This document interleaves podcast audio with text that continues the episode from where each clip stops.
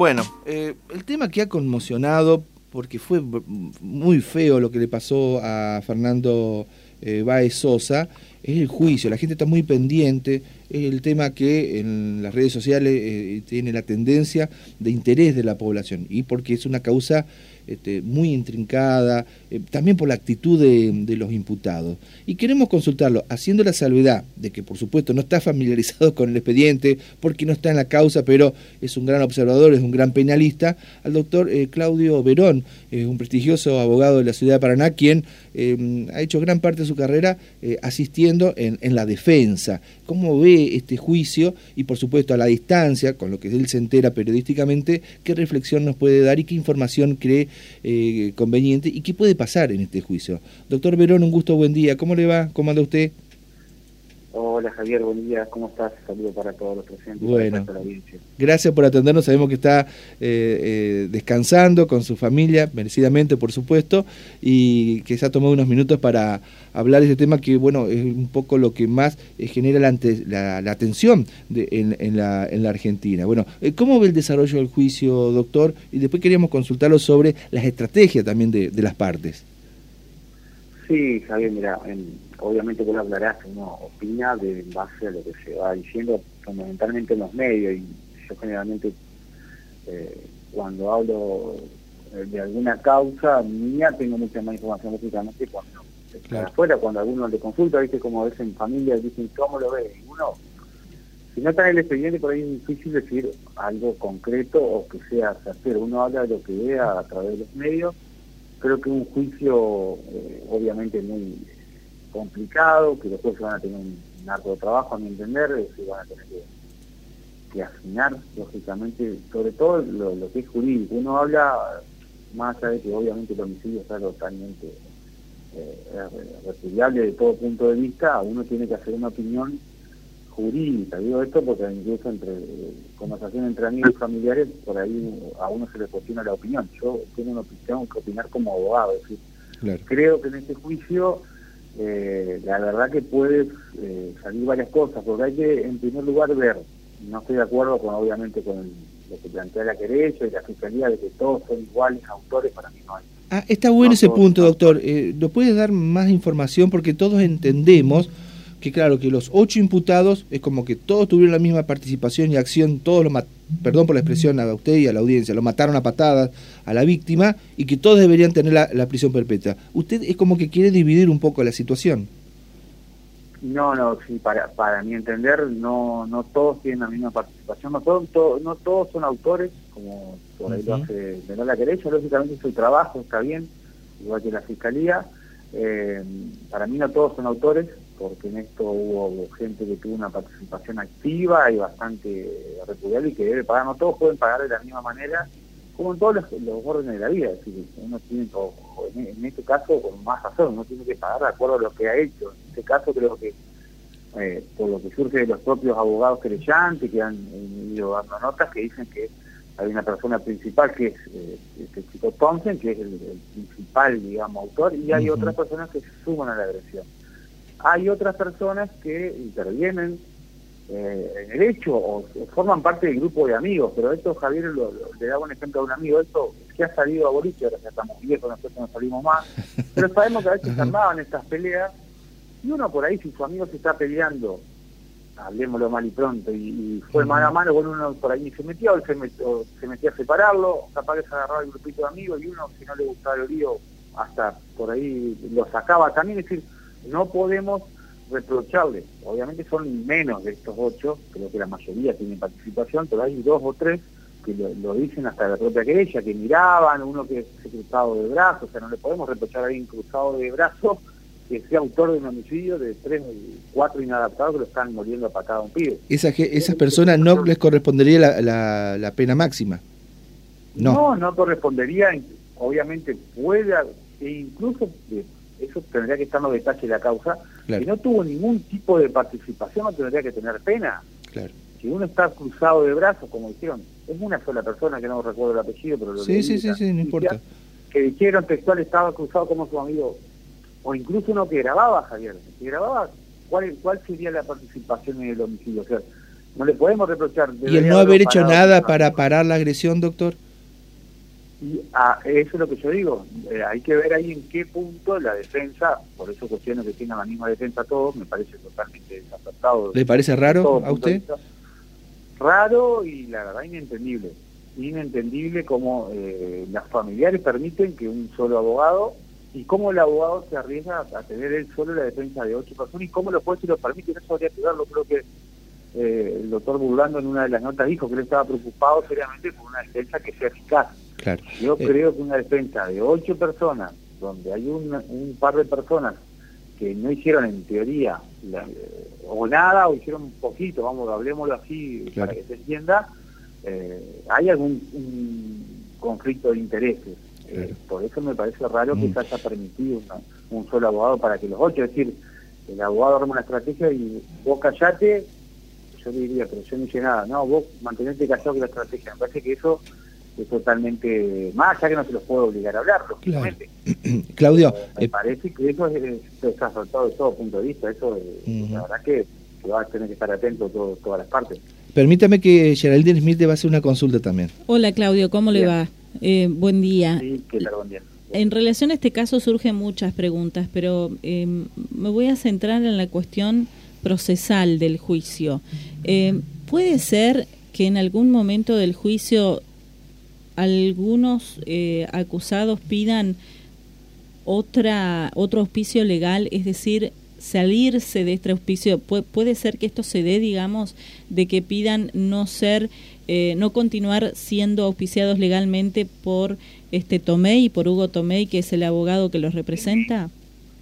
Sí, sí, mire, eh, lo que es, la verdad que desconozco en detalle el código procesal, digamos, de la provincia de Buenos Aires, pero lo que es por lo menos la mayoría de los códigos está previsto, incluso por eso le decía que los jueces permitan, e incluso el juez de oficio puede decretar una defensa ineficaz si está viendo que están siendo perjudicados algunos de los imputados, mm. y en todo caso, sacarlo al abogado lo puede sacar el propio juez, ponerle un nuevo oficio hasta que define un abogado de su confianza. Eso totalmente eh, se, puede hacer y eh, está previsto. Por eso digo yo que me parece raro, no solo que se mantengan con la misma defensa, que se mantengan todos juntos sin hablar y que además los jueces no, no hayan advertido hasta el momento eh, una defensa que podría haber algún conflicto de intereses. Hasta, lo puede hacer. hasta ahora lo que se indica, al menos extraoficialmente, lo que pueden ver los periodistas o presenciar, ya que no se puede transmitir el juicio en vivo y en directo, este, es que hay como una especie de eh, búsqueda de, del abogado de, Hugo Tomei de invalidar el juicio o, más que el juicio en realidad invalidar el procedimiento que se llevó a, caso a, cabo para llegar hasta el juicio. Em, ¿A usted qué le parece esto?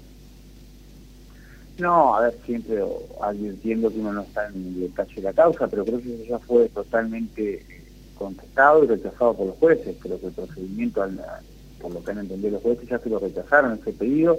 Por eso es una estrategia que usamos los abogados a veces para intentar hacer caer algunas pruebas que se creen algunas unidades cuando obviamente estamos con mucha prueba de, cargo, pero creo que eso ya ha sido salvado. Más allá de que yo creo que la defensa, eh, por eso digo cuestionable de todo punto de vista, que tenga la misma y la estrategia que están usando, me parece inentendible. Eh, pero bueno, cada uno obviamente trabaja a su manera. Yo creo que la, la, postura que están tomando es totalmente, no solo por estar juntos, sino también en cuanto a la estrategia defensiva. Yo creo, reitero, que deberían tener abogados distintos, a hablar, eh, a ver, uno lo que haría como abogado, a ver, siempre digo lo mismo, un abogado defensor tiene que buscar en primer lugar tratar de que, su, de, su cliente no sea condenado y si es condenado que sea con la menos cantidad de años posible. Claro, a, nosotros... En este caso tenemos agravantes. Claro. A la opinión pública, eh, doctor, perdone que lo interrumpa, pero a la opinión pública nos cuesta mucho entender la palabra inocencia relacionada a un caso tan especial y que, que nos conmociona mucho, pero eh, es interesantísimo que usted nos destaque este punto, ¿no? De que el juicio lo que busca es que eh, justamente quienes sean culpables sean condenados y quienes sean inocentes sean absueltos. Em, o que no le den la misma pena. O que no le den la misma pena, por eso es interesante hablarlo. Yo no hablé de este caso de inocentes, yo hablé en general cuando uno hace un caso. Yo lo, que digo en este caso es que me parece que hay personas que hicieron una, o tuvieron una actividad totalmente eh, activa, tuvieron dominio del hecho, como se dice cuando uno es autor, no podemos decir que una persona que estaba cruzada de brazos o, el otro que filmaba tiene la misma participación que Thompson, que era la persona que todos señalan, y algunos de, los otros chicos Pertossi, que era los que más agredían salvajemente a Fernando. Creo que eso no es, digamos, una pena eh, proporcional a la conducta que uno despegó. Mm. En este caso debe verse bien la participación de cada uno. Van a tener que tener trabajo los jueces con el tema de las agravantes. Yo creo que la querella busca perpetua, que para mí va a estar eh, complicada que se la den, sobre todo en estas personas que estoy marcando. No así puede ser en, lo que es Thompson y algunos de los chicos. Lo que es agravante, lo de la premeditación, para mí, a mí está totalmente eh, descartado. No hubo premeditación para nada. esa, esa agravante para mí no prospera, sí la discusión central va a ser en el tema de la alevosía, que ahí para mí entender está bastante discutida también. Teniendo en cuenta qué significa cada una de estas dos agravantes, ¿no es cierto? Pero que son importantes porque cualquiera de las dos que se aplique te lleva a la perpetua. Ah, y está el detalle, digamos, tanto la alevosía entonces como la eh, premeditación calificado, claro. Eh, sería este lo que podría determinar... Premeditación no hubo, para nada, para mí no hubo para nada premeditación, no podemos hablar de premeditación porque los causa roja y lo dice el propio creyente que eh, salen de una pelea y a al ratito se pelean, si no pudieron premeditar, la premeditación no es eso, la premeditación es algo que que se organiza. tiene que haber calculado. Que se planifica. planificado, exacto. Acá no hubo planificación. Se pelearon en el boliche y salieron y lo mataron a, a, Fernando. para mí no aplica ese agravante. La negocia habría que verla y discutirla, pero ahí tiene que estar en el detalle de la causa. La negocia es que el autor tiene que actuar eh, sobre seguro, a traición de la víctima, así que la víctima se dé cuenta, y esto de que se hayan peleado dentro del boliche creo que le sirve a la defensa para marcar de que estaba en alerta la, víctima de que le podían agredir. ¿Qué opina usted, doctor? se va a discutir bastante. Claro, ¿qué opina usted, doctor, de que no hagan declaraciones los rugbyers? Perdón que, lo diga así, pero bueno, popularmente se lo conoce así. Ah. Son los imputados en realidad porque estamos de alguna manera estigmatizando un deporte, ¿no? Pero, pero bueno, en este caso se los conoce popularmente de esta manera, ¿no? Pero, eh, ¿qué pasa con esto, ¿no? Con que los imputados no hagan declaraciones. A ver, en primer punto, eh, jurídicamente es totalmente su derecho. Creo que estamos, si uno hace uso de no hablar, están en su derecho y eso no debe reprocharse para nada, porque una persona no está obligada a declarar, y menos se tiene que declarar por ahí contra sí mismo. Creo que nadie se puede obligar a, declarar. Yo como abogado defensor, si estaría en la causa, depende abogado de quién sería, lógicamente lo haría declarar. Si soy abogado de una de estas personas que estaban cruzadas de brazo, la que filmaba, bueno, le diría, mirá, explicar la situación, relatar cómo fue el hecho y lamentablemente si tenés que inculpar a alguno de tus amigos, sí. inculpar, por eso digo que tienes el mismo abogado y que es contradictorio, porque si yo estaría de abogado de unos chicos que tuvieron menos participación, sin duda los haría declarar, le haría explicar, obviamente que pidan disculpas y creería que la pena para ellos no sería la misma para, por ejemplo, pongamos un, ejemplo concreto que es Thompson, creo que es el más apuntado por todos, no creo que entonces Thompson que va a tener la misma pena que otro de, las personas que no, que no participaron, más allá de que sea reprochable igualmente la conducta esta de andar en patota y pero bueno, acá tenemos que hablar jurídicamente. Claro, exactamente. Eh, doctor, y, y, siguiendo esa línea que le consultaba recién Geraldine, eh, ¿por qué tendrían esta actitud que es inédita por lo que usted está marcando? ¿Por una cuestión de, espíritu y cuerpo, de, que eh, no se filtre ningún tipo de información que pueda haber sido el detonante, y que nada justifica, por supuesto, el tremendo crimen? o, qué puede haber detrás de todo esto? No solamente por esa actitud, sino también eh, por otras que, que, se han visto, que son este, muy polémicas y llamativas. A ver, yo quiero saber en este punto, eh, eso es importante porque la verdad que es llamativo sobre todo, y hago hincapié en esto, sobre todo son unos chicos, más allá de que lógicamente son adultos, pero tienen 19, 20, 22 años. Creo que la familia me llama más la atención, yo sería papá o no sé, sin duda que tomaría otra postura en cuanto a lo que es la defensa. Por eso reitero esto. Creo que eso, que se mantengan los votos sin hablar y por ahí ciertas actitudes que se han dicho, eh, obedece el primer punto que tiene el mismo abogado. El mismo abogado le ha dado instrucciones y de hecho, obviamente, como yo le digo a mi cliente, vos, si me contratas, en mi caso. Yo, me parece que esa es la estrategia. Y después juegan en este punto una serie de códigos de amistad Mm. Entiendo que nadie quiere romper ese código de amistad, como diciendo, vamos a leer, como se dice comúnmente, mirá, morimos todos juntos, lo cual para mí están equivocados, y bueno, ya nos mandamos todos juntos, acá nadie habla de la boca, como si se pusieron de algunos mensajes que ellos mismos enviaban.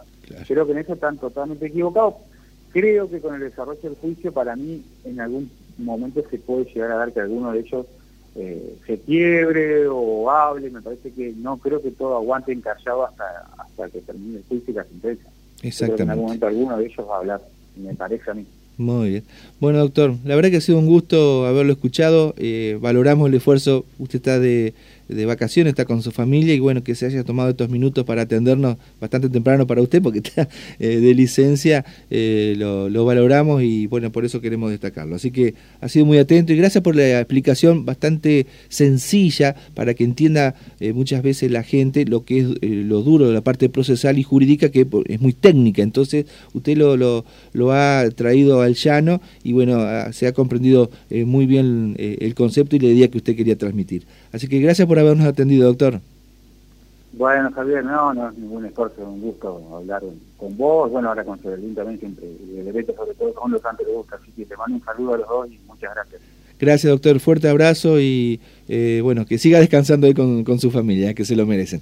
Gracias. Bueno, la palabra, bueno, muchas gracias. La palabra del doctor Claudio Verón, este un prestigioso abogado penalista de la provincia de Entre Ríos, que se especializa en la defensa y que, bueno, ha contado esto, que le llama muchísimo la atención, como los ocho imputados en la causa eh, eh, con el crimen justamente eh, de Fernando, eh, tienen un solo abogado sabiendo que hay diferencias, no todos tuvieron la misma participación y que podrían arbitrarse alguna otra serie de situaciones en caso que el tribunal entienda de que no hay una legítima defensa de parte de este señor que está cumpliendo el rol de defensor justamente de los ocho imputados. Bueno, es un punto más, es una información más de esta causa que ha conmocionado a toda la Argentina.